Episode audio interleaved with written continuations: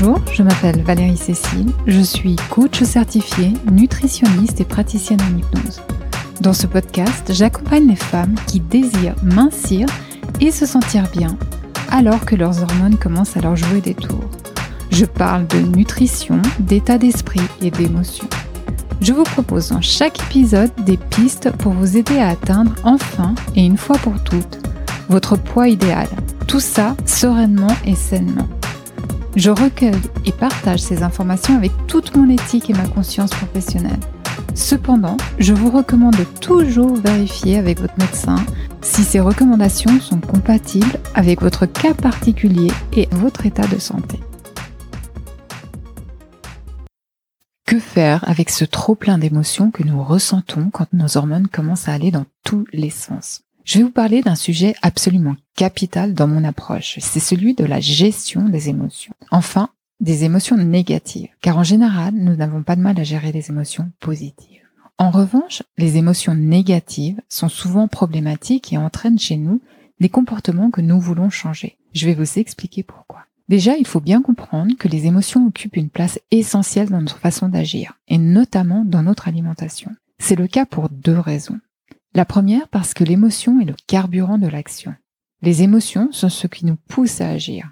Lorsqu'on désire quelque chose, c'est en réalité pour les émotions qu'on pense éprouver une fois qu'on l'aura obtenu. Par exemple, pourquoi est-ce que vous voulez mincir? Comment pensez-vous que vous vous sentirez quand vous aurez perdu ces kilos?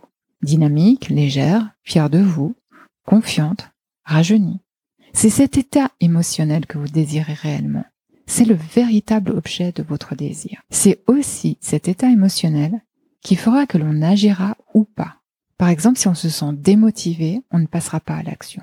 La deuxième raison qui fait que la gestion des émotions est un sujet capital dans l'amincissement, c'est parce qu'on utilise souvent la nourriture comme doudou émotionnel. Bien souvent, on mange pour ne pas ressentir ses émotions. On finit même par ne plus se rendre compte de ce qu'on fuit. Et ça entraîne une faim insatiable, car on ne résout jamais le problème initial. Pour ces deux raisons, il est essentiel de se reconnecter à soi et de savoir reconnaître ce qui se passe dans son corps et dans son esprit. C'est extrêmement important de développer cette capacité, non seulement pour parvenir à créer le résultat que vous désirez vraiment, mais aussi quand il faudra gérer une envie irrésistible de nourriture. Car avoir une envie irrésistible, c'est aussi une émotion.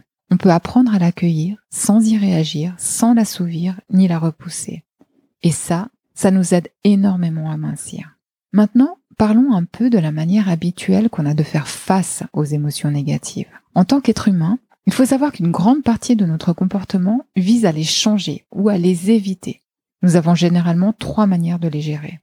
La première, on y résiste. C'est le cas par exemple quand on ne cède pas à une envie très forte de nourriture ou qu'on ignore la colère ou la tristesse qui monte en nous. On se répète souvent qu'on ne craquera pas. On lutte de toutes nos forces. On y arrive peut-être pour un moment, mais ça ne procure aucun soulagement. Et même, ça entraîne une tension croissante à laquelle il sera de plus en plus difficile de résister. Deuxième façon de gérer les émotions négatives, on y réagit. Par exemple, quand on est en colère, on crie, on claque les portes. On met en scène l'émotion et on a l'impression de libérer quelque chose. Mais en réalité, ce n'est pas la même chose que de la ressentir et de la traiter. Souvent, on culpabilise de notre réaction et cela rajoute une couche d'émotions négatives. Et le problème sous-jacent est toujours là. Ou un autre exemple, on a une envie irrésistible de sucre et on se jette dessus. Là aussi, on rajoute une couche d'émotions négatives car on crée une habitude dans notre cerveau qui rendra la prochaine encore plus irrésistible. Et compris dans cette couche d'émotions négatives se trouve souvent une émotion de culpabilité. La troisième façon de gérer, on cherche à fuir ces émotions négatives. C'est comme quand on mange pour éviter de ressentir du stress ou un mal-être. Éviter l'émotion ne la fera pas disparaître. Ça nous aide simplement à ne pas la voir ou la ressentir. Et elle reviendra tôt ou tard poser le même problème. Ainsi, on cherche tout le temps à éviter ou à transformer nos émotions négatives. Pourtant, elles font partie de l'expérience humaine. Elles sont utiles. Elles ont une raison d'être. Si on n'éprouvait que des émotions positives, on ne saurait même pas qu'elles sont positives. On ne saurait pas les apprécier. Sans laideur, il n'y a pas de beauté. Être humain, c'est vivre l'expérience humaine aussi bien que possible, avec tous ses contrastes et toute sa richesse. On ne peut pas souhaiter être heureux tout le temps. On a tous des circonstances dans notre vie face auxquelles on veut ressentir du chagrin. Face à l'injustice, on voudra ressentir de la colère. C'est humain, c'est normal. Toutes les émotions font partie de notre existence. Les émotions négatives sont tout aussi utiles et souhaitables que les autres. Accepter cela, c'est mener une vie plus consciente et plus sereine.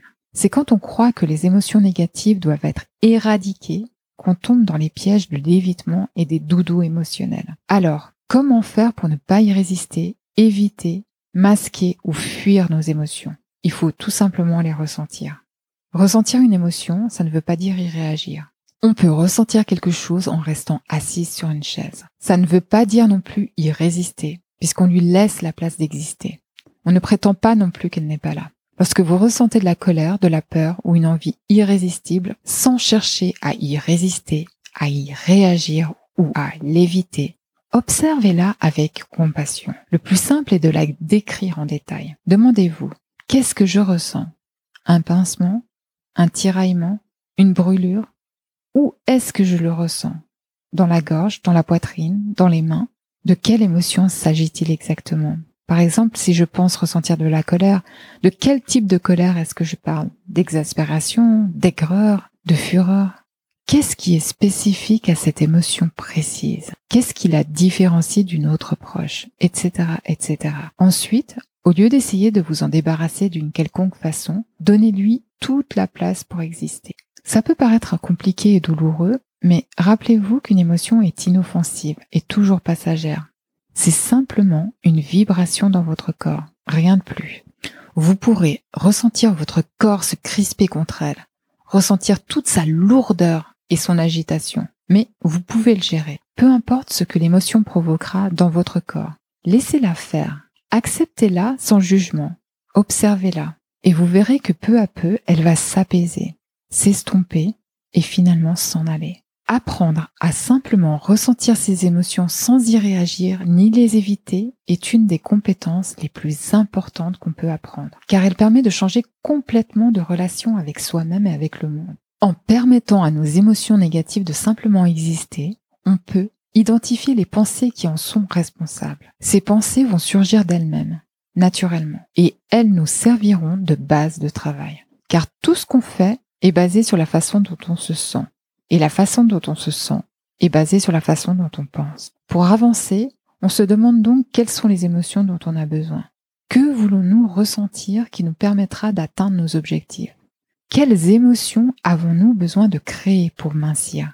En travaillant sur nos pensées, on pourra provoquer ces émotions qui nous sont vraiment utiles. Comme on l'a vu, on ne peut pas vouloir se sentir heureux tout le temps, mais on peut décider quelles émotions nous servent le mieux.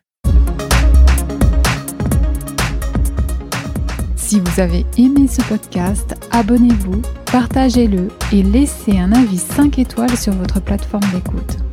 N'hésitez pas à me poser des questions ou à me faire des suggestions de sujets, j'en ferai avec plaisir un épisode. Par email à l'adresse valeriecécile.com et pour en savoir plus, visitez mon site valeriecécile.com. À bientôt!